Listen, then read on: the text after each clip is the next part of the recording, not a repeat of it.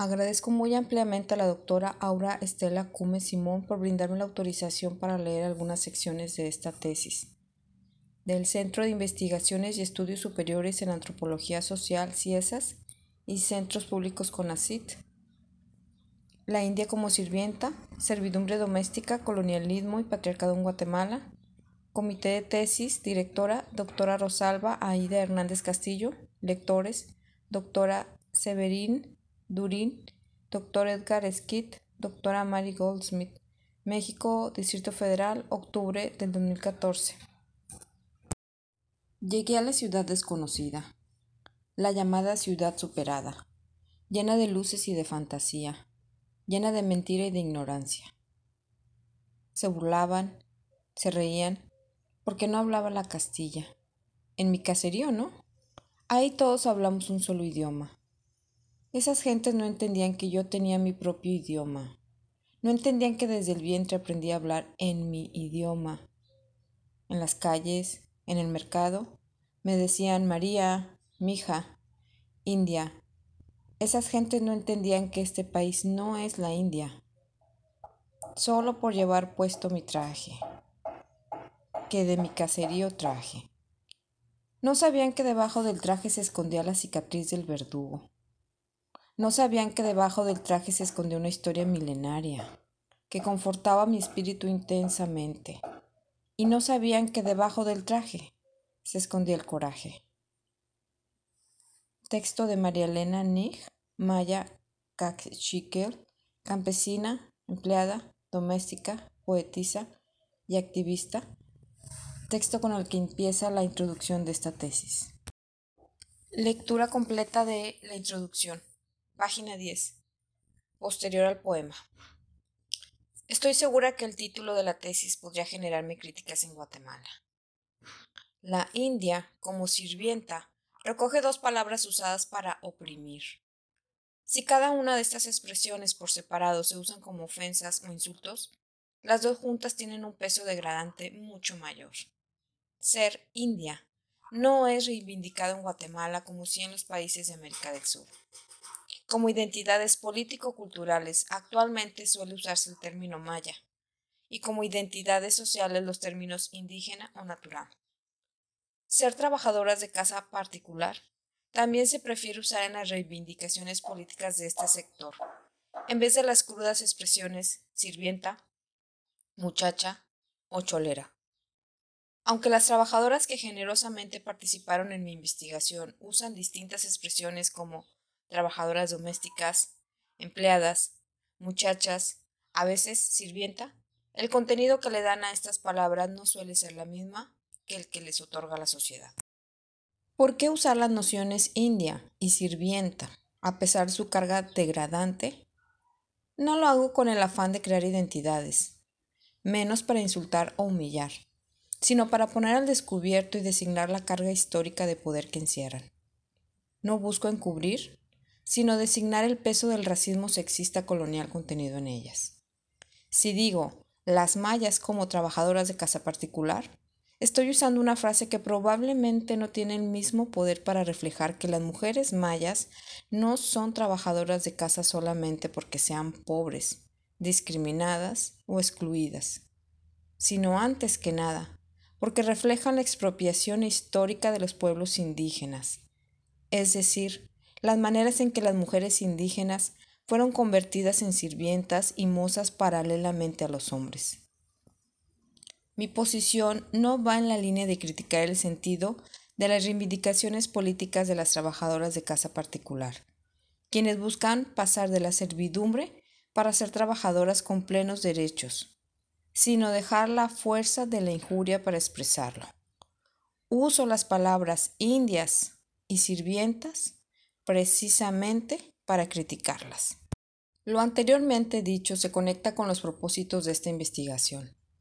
Me propuse problematizar la naturaleza del trabajo doméstico contemporáneo a la luz de las condiciones históricas, las estructuras sociales y de poder de las que forman parte.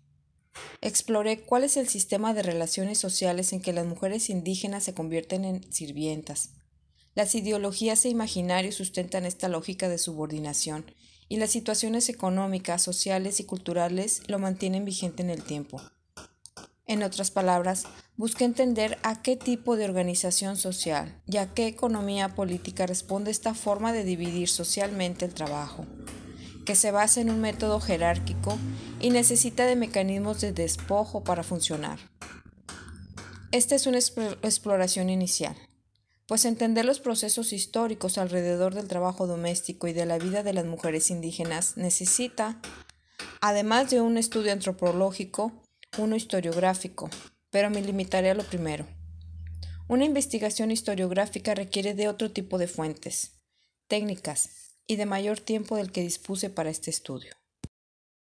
Por el lado analítico, parto de entender que la subordinación de las mujeres indígenas como sirvientas forma parte de la estructuración colonial de este país. La captura de su diferencia racial y sexual marcó una incorporación desigual en la división social del trabajo. Esta modalidad tuvo serias repercusiones en la vida de las mujeres indígenas al ser convertidas en trabajadoras condenadas a lógicas de dependencia. Las mujeres, al ingresar y depender de un sistema desigual racializado y sexualizado del trabajo, fueron simbolizadas como sirvientas, como una masa indiferenciada.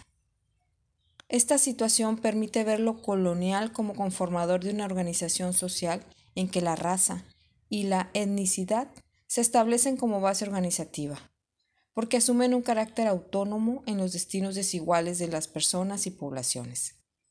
Komarov y Komarov, 1992, 118-123. Estos principios organizativos basados en la etnicidad y la raza se unen al sexo, al género y a la edad para establecer las bases de formas de servidumbre. Es decir, que el colonialismo se entiende como un hecho vigente en tanto es un principio que organiza la sociedad actual, dándole una categoría de superioridad a las formas de vida y de pensamientos hispanos y occidentales, frente a la inferiorización del mundo indígena y de las mujeres y los hombres indígenas como sujetos. En el marco de lo planteado anteriormente, Organizo este trabajo en cinco capítulos. El primero constituye la base analítica sobre la que sustento la tesis. Argumento que en sociedades como la guatemalteca, el trabajo doméstico, más que una ocupación en sí misma, puede ser explicado como una institución de servidumbre de larga duración.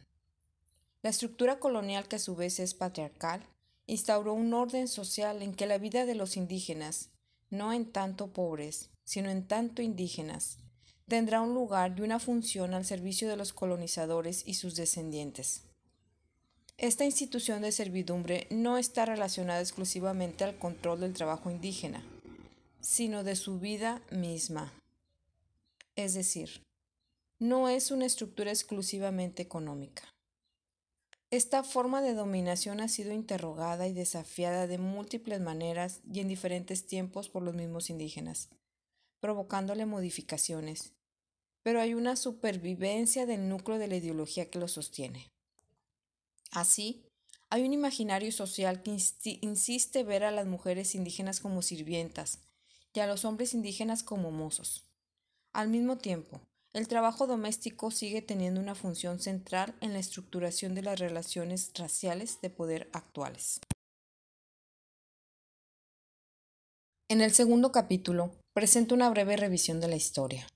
A través de analizar algunos registros del pasado, planteó que la historia colonial es al mismo tiempo la historia de la fundación de un patriarcado supremacista donde los hombres blancos se erigen como cuerpos y figuras de autoridad y de dominación.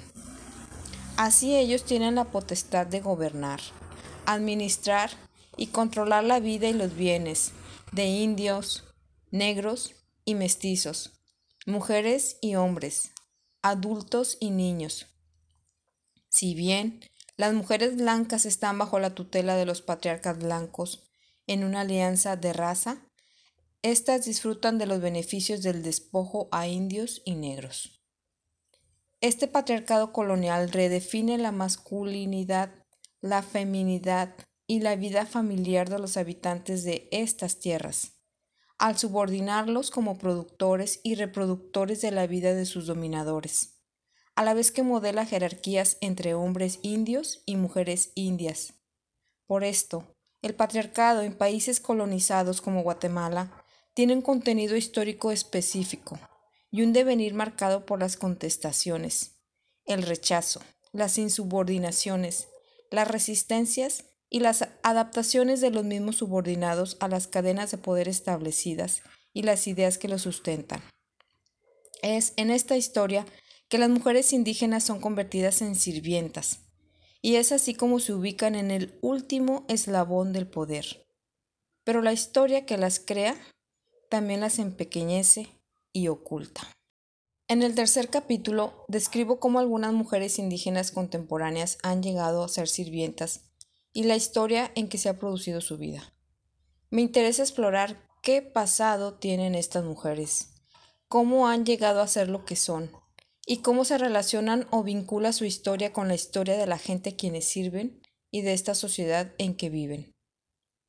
Las historias de las trabajadoras de casa particular resultan para muchos pasados comunes y corrientes, experiencias sobreentendidas o sobreexploradas, pasados domésticos o historias domésticas. En la gran historia, la de las transformaciones visibles, la de los movimientos políticos, pareciera ser que no hay lugar para las historias concretas de estas mujeres y algunos hombres, que reproducen las condiciones para que sus empleadoras y empleadores puedan vincularse a la esfera productiva laboral, al ejercicio de la actividad política y disfrutar de una mejor forma de vida. Así, la condición de las empleadoras y de las trabajadoras se establece en un proceso histórico. La vida de las trabajadoras de casa es dependiente de una historia que las fue modelando de esa manera a través de varias generaciones. Al buscar romper con su herencia de precariedad, ellas cuestionan su propia condición y luchan contra una estructura tensa. Estas historias concretas muestran algunas de las maneras de romper con la herencia de ser sirvienta pero por otras muestras las maneras en que esta condición se continúa heredando. En el cuarto capítulo que denomino La casa como espacio de civilización, describo que el hogar patronal no es solamente un espacio laboral, sino también es un lugar de formación de la sirvienta contemporánea que no se desliga de la historia pasada. Así, si la idea colonial primigenia de civilizar representó hacer de los indígenas buenos sirvientes, ¿qué significa ser sirvienta o trabajadora indígena de casa particular en este momento? ¿Cómo se reproducen, se modifican o desafían en la esfera de lo privado aquellas relaciones de poder condicionadas por un contexto mayor? Me interesa entender cómo se configura el ser sirvienta en las relaciones modernas entre trabajadoras y empleadoras a la luz de las estructuras de desigualdad en Guatemala, que no solo están inmersas en formas de dependencia capitalista, sino en un modelo de economía política colonial. Frente a esto, ¿qué función tiene el ideal civilizatorio, civilizatorio de los procesos coloniales en el mantenimiento de las desigualdades y las formas de dominación? ¿Y cómo ello podría reproducirse en los espacios microsociales como el hogar patronal? El capítulo 5 lo denomino Dominación privada, violencias y mecanismos de desestabilización. He entendido la casa patronal como un espacio de dominación privada, porque a su interior las relaciones entre trabajadoras, empleadoras y empleadores no está regido por la ley, sino por costumbres y códigos de servidumbre que se reproducen por sí mismos. El carácter privado de la vida familiar hace de los empleadores soberanos dentro de sus casas. El Estado no puede intervenir en este ámbito, pues está protegido bajo el principio jurídico de inviolabilidad de la morada. Todo esto toma la casa en un espacio cerrado. Por lo tanto, se convierte en un lugar peligroso para las trabajadoras, por la imposibilidad de ser vigiladas por el ojo social y de la ley. Pero no en todas las casas las trabajadoras encuentran violencia, explotación extrema e irrespeto a sus derechos. Una misma trabajadora puede encontrarse con distintas experiencias, muchas de ellas positivas. Los buenos tratos, hacia las trabajadoras no dependen tanto o solo del cumplimiento de las leyes, sino del grado de sensibilidad humana y generosidad de las y los empleadores. En el momento de las conclusiones, coloco a discusión la idea de que el trabajo doméstico en sociedades como la guatemalteca no empieza como empleo remunerado, sino como parte del tributo y del trabajo forzado colonial impuesto a la población indígena. Ese es el núcleo que le va dando forma a su constitución posterior como trabajo remunerado. Pero también es de ahí que se piensa a las indias como sirvientas. Por esto, es crucial indagar el trabajo doméstico no solamente como una labor, sino como un problema social e histórico. En este mismo sentido, la casa o el hogar patronal no puede verse solamente como un espacio laboral sino que es necesario observarla en su forma política como un microlugar que sintetiza los privilegios, las desigualdades y las relaciones de poder producidas por la historia colonial y republicana. Por esto mismo, es un lugar donde estas formas de dominación deben también ser cuestionadas. Como parte de la introducción también eh, está la sección de notas sobre metodología y datos generales del contexto investigado que omito en, esta lectura. Voz de Maricruz Acevedo Menchaca para el canal de Memorias Colectivas y más.